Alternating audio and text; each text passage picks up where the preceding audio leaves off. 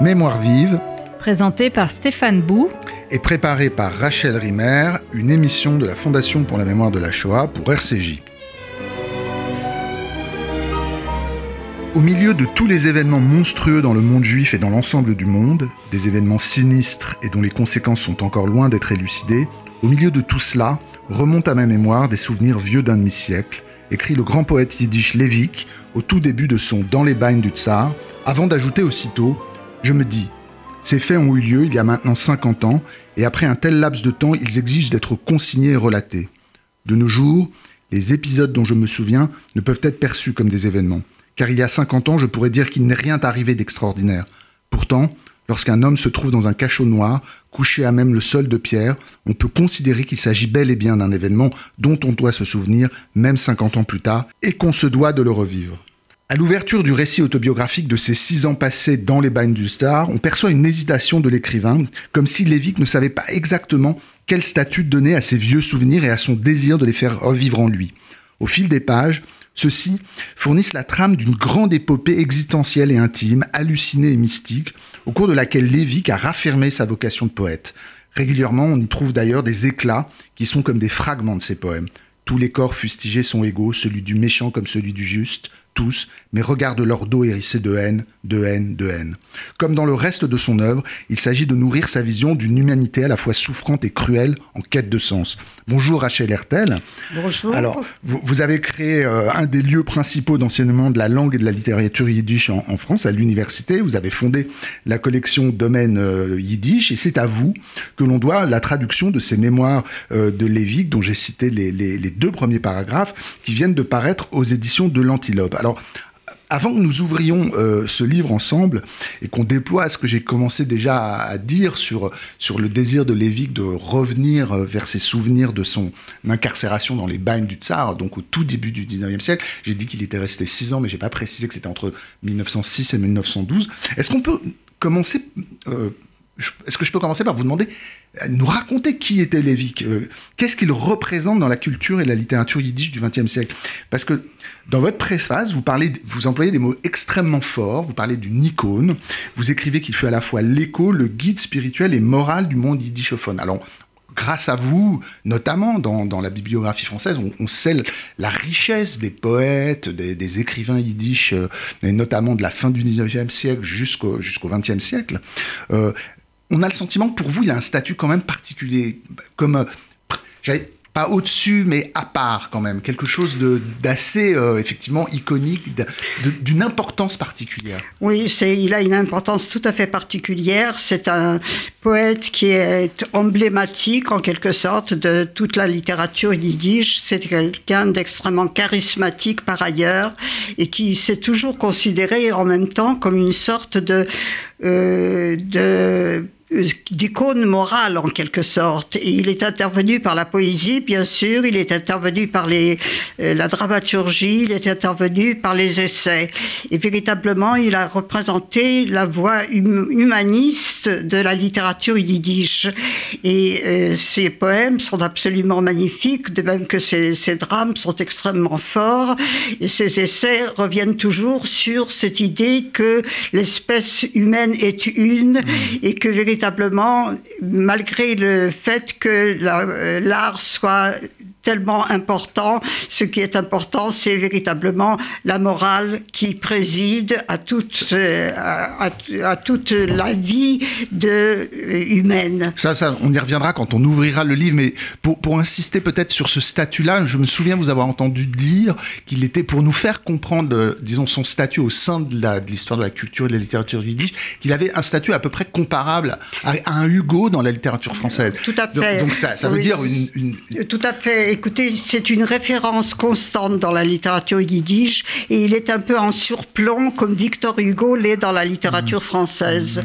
Et donc véritablement, il est, euh, il tient une place tout à fait centrale et unique dans la littérature yiddish. C'est-à-dire que tous les autres l'ont lu, tous les autres l'ont médité, il, croise les chemins de tous les autres écrivains, en fait, c'est ça Ouais, absolument. ça. Et tous les autres écrivains puisent en quelque sorte lui. en lui. Mmh, Je comprends. Est-ce que vous pouvez nous dire dire euh, d'où il vient, euh, quand il est né, où il a vécu, dans quel milieu, qu'on se représente son itinéraire, qui est puisque. Ben, il est né en 1888 et dans un petit village de Biélorussie, dans une famille d'une extrême pauvreté, avec une fratrie de neuf enfants, et il a suivi les, un enseignement traditionnel comme tous les petits garçons à l'époque. Son père était professeur de yiddish, il le raconte dans voilà, le, son, son père était professeur de yiddish et on avait d'ailleurs honte en quelque sorte parce que c'était plus moins noble que dans que les études que les études talmudiques que son fils suivait, que l'hébreu et que les études talmudiques que, que son fils suivait. Et donc il a été au Cheder, bien sûr, il a été à la yeshiva ensuite et euh, il est très vite il a perdu la foi vers l'âge de 15-16 ans. Et c'est au moment où il a perdu la foi qu'il s'est rendu compte que nous étions à peu près à la veille de la révolution de 1905. Il, s'est, euh, il a adhéré au Bund et il a participé aux activités de distribution de tracts, aux activités révolutionnaires en quelque sorte avec le Bund. Et donc c'est quelqu'un qui très tôt a pris conscience du problème social et humain et éthique que représentait l'oppression du tsarisme. Hmm. Il dit dans, le livre, il raconte dans un des moments qui, qui, euh, qui, sont, euh, qui précèdent son incarcération. C'est vraiment le récit dans les bagnes d'une sarde d'une incarcération pendant six ans. Mais évidemment, il y a toutes sortes de, toute, une série de flashbacks. On viendra d'ailleurs sur la manière avec laquelle il les fait intervenir ces flashbacks et il revient sur le, procès où il, il, assume totalement son engagement révolutionnaire et il dit euh, haut et fort devant ceux qui pourraient éventuellement faire alléger leur peine. Il dit non, non, je suis un révolutionnaire juif. Et, il dit à l'avocat, moi ça m'a frappé parce que l'avocat, son avocat lui dit mais calmez-vous, ne dites pas les choses comme ça. Et, il lui dit je vous comprends, c'est la voie qu'adoptent beaucoup de détenus politiques aujourd'hui. Vous êtes jeune et vous voulez incarner le courage d'un jeune révolutionnaire. Et il répond et celui d'un jeune juif, ai-je ajouté précipitamment. Il y a une espèce de disjonction, euh, d'ascension des deux en même temps. Les hein. deux, il veut affirmer les deux. Il récuse d'ailleurs l'aide de l'avocat. Il veut proclamer haut et fort que ce sont ces juges qui sont des assassins et que lui est véritablement dans, dans la défense de la justice. Mais, comment, comment euh, on la contextualise cette phrase? Je suis un révolutionnaire juif. Comment on fait le portrait d'un jeune homme qui prononce cette phrase au début du siècle? Je vous pose ça à vous parce que vous avez évidemment, vous connaissez très très bien le, ce moment littéraire du début du siècle en Russie. Qu'est-ce que ça veut dire? C'est quoi la subjectivité d'un homme qui affirme comme ça? À ce moment-là, je suis un révolutionnaire juif. C'est-à-dire qu'il a cette double, euh, cette double valence en quelque sorte, c'est-à-dire il est révolutionnaire, mais il est révolutionnaire en même temps au nom de tout le monde et au nom du peuple juif. Et ça, c'est quelque chose de très fort à, à proclamer quand on sait qu'il y a eu le procès Baylis pour crime mmh. rituel en 1913. Et donc, véritablement, cette proclamation est une proclamation de euh, fierté à la fois d'être révolutionnaire et de fierté nationale en tant qu'appartenance au peuple juif. Mmh. Ah, je, voudrais qu'on saute un petit peu les années d'incarcération pour y revenir après, pour qu'on ait une vision d'ensemble de son itinéraire qui est assez euh, fabuleux, parce que euh, il va rester six ans dans le bagne, ensuite il va quitter la Russie et il va euh, émigrer aux États-Unis et, il va vivre à New York.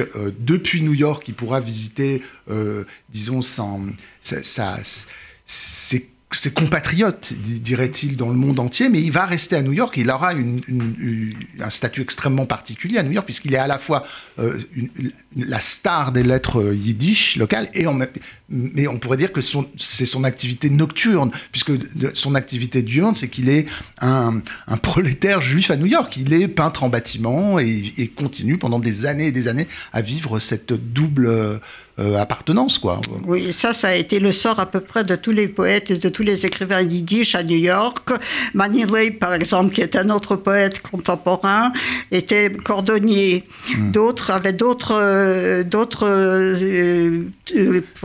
d'autres professions, mais toujours dans l'artisanat, dans des professions très, très basiques. Bien sûr, mais Lévy avait ce statut, a très vite acquis un statut, on pourrait dire. Il était, euh, il, fait des discours dans des, il, est, il représente aussi le. Tout à fait. C'est pas un obscur poète du soir qui, voilà, c'est ça que je veux dire. Pas du tout, mais simplement euh, c'était impossible. Du...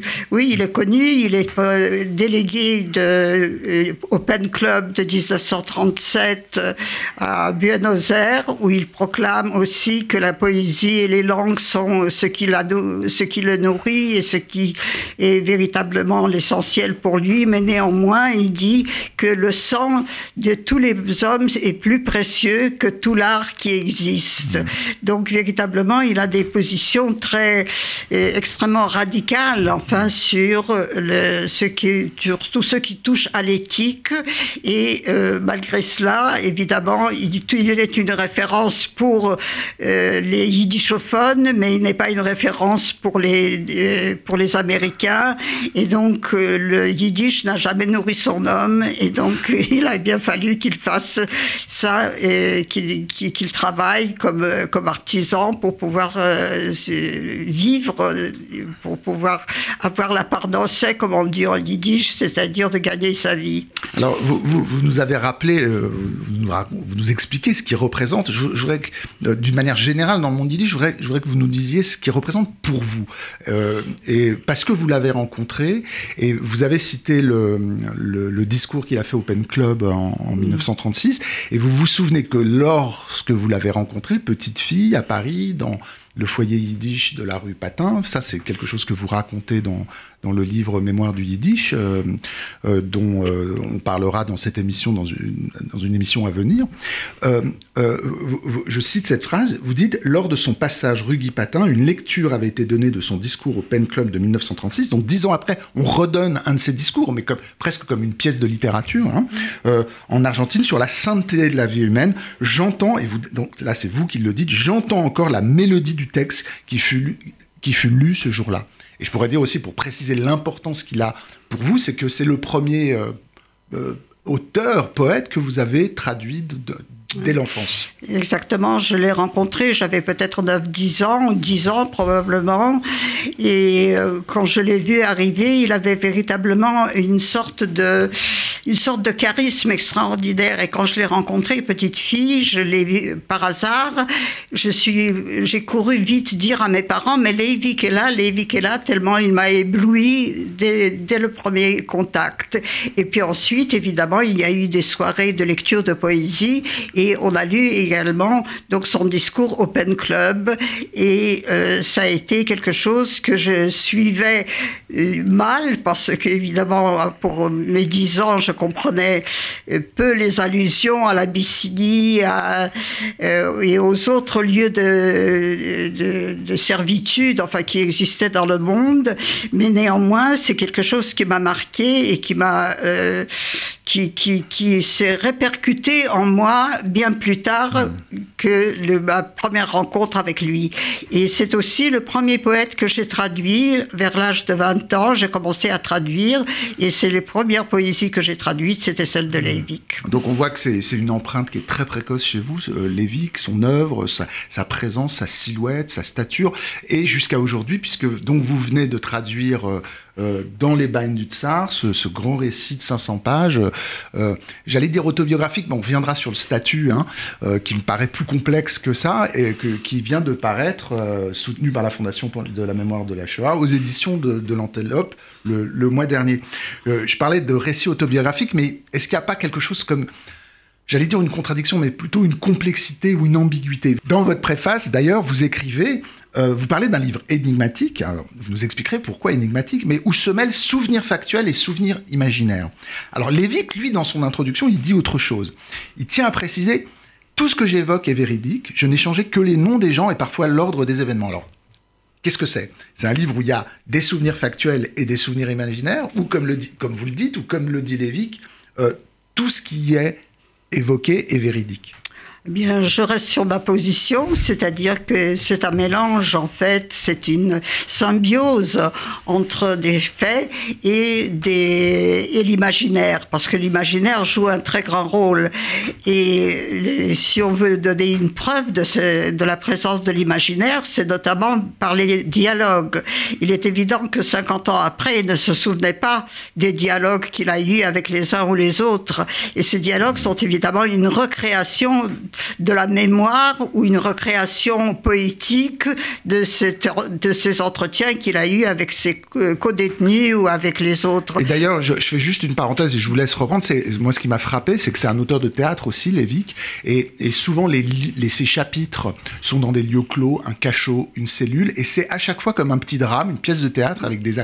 ça pourrait être représenté presque littéralement comme à chaque fois comme une pièce de théâtre, euh, certaines scènes. Absolument. Et, dialoguer comme ça, avec une dramaturgie très puissamment orchestrée euh, dans, les parties. Et donc, euh, avec ces, quatre ces huit détenus d'une cellule, c'est le huis clos. Il y a quatre droits communs et quatre politiques.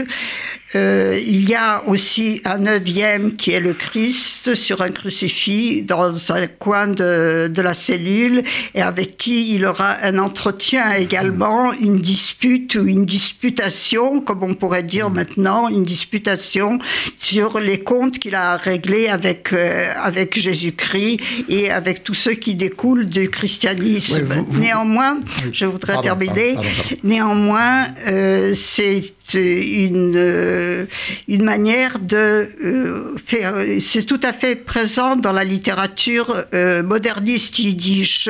Et le Christ, dans la littérature yiddish moderniste, représente en fait les souffrances du peuple juif et non pas le christianisme. Hmm. Donc il, est, il a à la fois des comptes à régler avec Jésus-Christ à cause du christianisme, mais en même temps Jésus-Christ représente la souffrance du monde et donc celle du peuple juif qui est effectivement victime des pogroms et des agressions de toutes sortes qu'il connaît euh, en Russie. Hmm. Oui, d'ailleurs, il y a des débats, euh, parce que ce qui est, ce qui est, ce qui est fascinant, c'est que dans, dans, cette cellule euh, où il y a huit, huit, détenus, détenus avec lui, enfin, ils sont huit en, l'incluant lui-même, effectivement, euh, quatre détenus euh, euh, politiques, quatre détenus de droit commun. Parmi les détenus de droit commun, il y a un pogromiste, il y a, enfin, il y a, il y a parmi les politiques, il y a un terroriste juif. Enfin, il y a, c'est, c'est, un condensé d'humanité russe du début du siècle absolument invraisemblable. On se croirait dans un chapitre d'un roman de Dostoïevski. Enfin, c'est, très étonnant les types de ou de Tchekhov par moment les, les types de discussions. C'est-à-dire qu'il y a des débats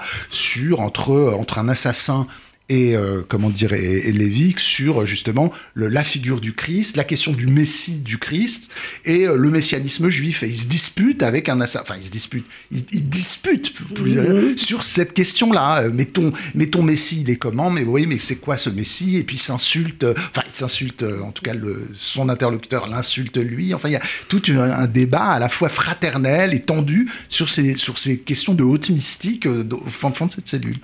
Absolument, il, il, y a un débat et puis il y a en même temps une tentative de compréhension parce qu'il est toujours en empathie avec ceux avec qui il, il, il discute ou il dispute, comme vous le dites, et euh, il, euh, il montre en fait que malgré tout, malgré toute l'horreur que peut représenter ce, ce lecteur euh, invétéré des évangiles, il, qui, est, qui est un pogromiste en fait, il fait aussi partie de l'humanité, de l'espèce humaine, comme dirait Antelme. Et donc ce débat est véritablement une tentative à la fois de il est parce que le narrateur, pour dire que Lévique, c'est Lévique et c'est en même temps le narrateur, mm. eh bien le narrateur est constamment l'accoucheur des mots. Mm. Et, il fait livrer leurs secrets à tous, aussi bien aux pogromistes mmh. qu'aux terroristes qui se répandent d'avoir euh, assassiné, euh, euh, pour des raisons idéologiques, d'avoir assassiné un, un, innocent. Donc il est un accoucheur des mots, et donc c'est par les mots qu'il va et qu'il veut exprimer fait cette, cette vision extrêmement humaniste, extrêmement euh, empathique pour euh, à tout le monde. Oui, oui, il veut, il veut les faire parler, il veut accoucher de leur vérité, il s'interroge sur le destin, mais il veut, il me semble, moi aussi, moi ça m'a frappé, il veut plus que ça encore, il veut les sauver.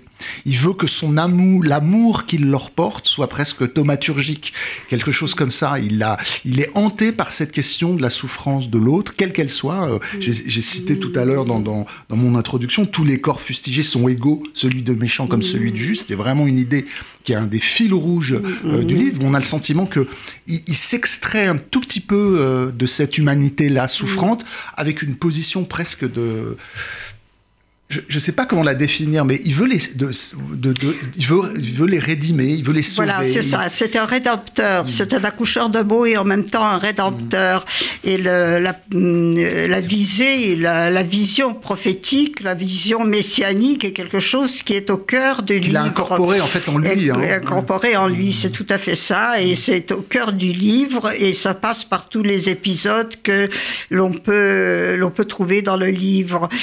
Et cette idée de rédemption, c'est lui qui la porte et il la porte à tous ceux qui, bons ou mauvais, sont euh, des co-détenus et des compagnons en quelque sorte qu'il qu'il redime effectivement, qu'il cherche à redimer.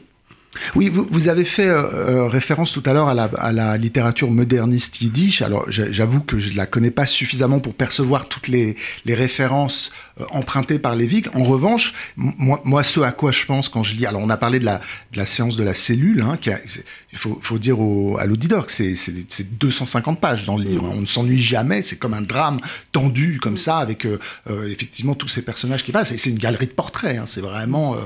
Oh, c'est une véritable galerie de portraits. Oui, c'est absolument incroyable. Mais la première, il y a une première séquence d'une peut-être centaine de pages absolument incroyable euh, où il est seul dans un cachot, dans les ténèbres. Et je dis, c'est le mot qu'il emploie, mais c'est le noir absolu. Euh, il ne voit rien. Il va rester là presque, je crois, 4-5 jours. Mais c'est comme une éternité. C'est comme un lieu de seconde naissance pour lui.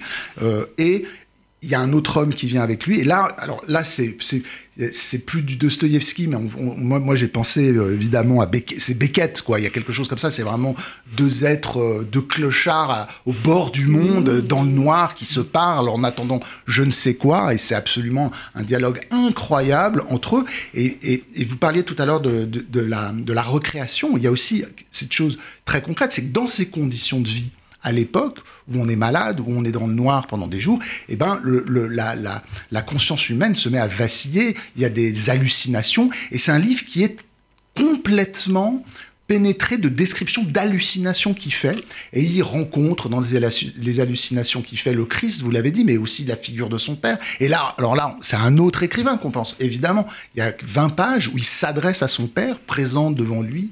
Euh, son père ne lui répond jamais, et là, c'est évidemment la lettre au père de Kafka. Alors, je sais pas, est-ce qu'il a ces références, lui, en tête, euh, de, de de, de, cette tradition littéraire, Dostoïevski, Beckett, Kafka, euh, là, évidemment la grande littérature russe.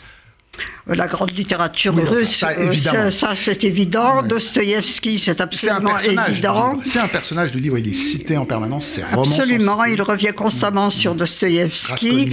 Et cette scène euh, dans le noir absolu où les deux personnages qui se trouvent en tête à tête ne se verront jamais mm. parce que les ténèbres les, font, euh, font obstacle à la vie. Mm. Et donc, ils se parleront et l'un proclamera sa fierté d'être un assassin et non pas un terroriste qui assassine par les mains des autres, pas un idéologue, mais véritablement quelqu'un qui a trempé dans le sang, mais qui euh, hallucine lui aussi parce qu'il a une vision de cette euh, femme qu'il a assassinée et qui vient le hanter.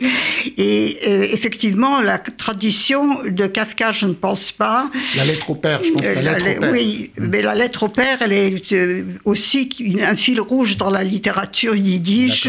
Donc on le trouve même, on le trouve chez Kafka. Je ne sais pas si Lévy avait lu Kafka, mais en tout cas, euh, probablement. Peut-être que c'est Kafka qui, en allant voir, il raconte dans son journal qu'il va voir quelques pièces en yiddish parfois à Prague. Peut-être qu'il. Ah, bah, évidemment. Donc euh, c'est évident qu'il y a une référence à la lettre au père, mais qui est une, un fil rouge dans la littérature yiddish. Donc on le trouve dans ce dialogue halluciné avec le père qui reste muet pendant toutes les, pendant que son fils le sollicite. Et, euh, et ce qu'il y a de, de, très impressionnant dans cette scène quand il est seul avec l'assassin, c'est que l'assassin, voyant qu'il était, il claque des dents par froid, il lui offre sa capote pour se réchauffer et lui propose de se coucher à côté de lui pour que pour qu'il puisse se réchauffer. Et cette euh, cette rencontre des deux corps est quelque chose de tout à fait euh, fascinant parce que rien ne, ne, pouvait rapprocher ces deux êtres sauf cet, cet amour de l'humanité. Et donc ils se retrouvent à se réchauffer l'un contre l'autre dans une espèce de communion mmh. malgré les, les, différences qui les séparent. Mmh. Oui, il y a, je, pense à ça aussi parce que bah, bah, parce qu'on a fait beaucoup de références littéraires, mais il y a quelque chose qui m'a frappé aussi dans le livre, c'est à quel point le bagne à ce moment-là, et ça c'est c'est c'est une université pour les gens. y a, les livres circulent, ils lisent, ils commentent. Alors il y a un des détenus, il lit Schopenhauer, euh, euh Lévix relit l'histoire des Juifs de Gretz, euh, ceux qui lisent, il y a l'obsédé de Tolstoï qui garde près de son cœur une lettre que Tolstoï lui a écrite. Euh, on échange des débats sur ce qu'on lit, c'est absolument impressionnant. Des gens veulent écrire. Lui, comme lui, en fait, vraiment sa vocation de poète se s'affirme à ce moment-là. Enfin, c'est une université. Oui, elle s'affirme à ce moment-là, dans la mesure même où il écrit son premier poème en yiddish là-bas, et ça s'appelle Les chaînes du Messie. D'accord. Bon, écoutez, malheureusement, on doit s'arrêter. C'est, on, a insisté sur deux séquences du livre. Il y en a beaucoup d'autres. J'espère que le qu'on aura donné envie à, l'auditeur de, de le lire. C'est un très beau livre. Très moi, pour moi, ça a été très inattendu, une, une, vraiment une authentique découverte. Je vous remercie beaucoup, Rachel Hertel. Donc, euh, je, je, rappelle que cette traduction de Dans les bagnes du Tsar de Lévik, soutenu par la Fondation pour la mémoire de la Shoah, et paru aux éditions de l'Antilope. C'était Mémoire vive, deux adresses pour nous réécouter, radio-rcj.info et mémoirevive au pluriel.net, ainsi que sur l'application RCJ.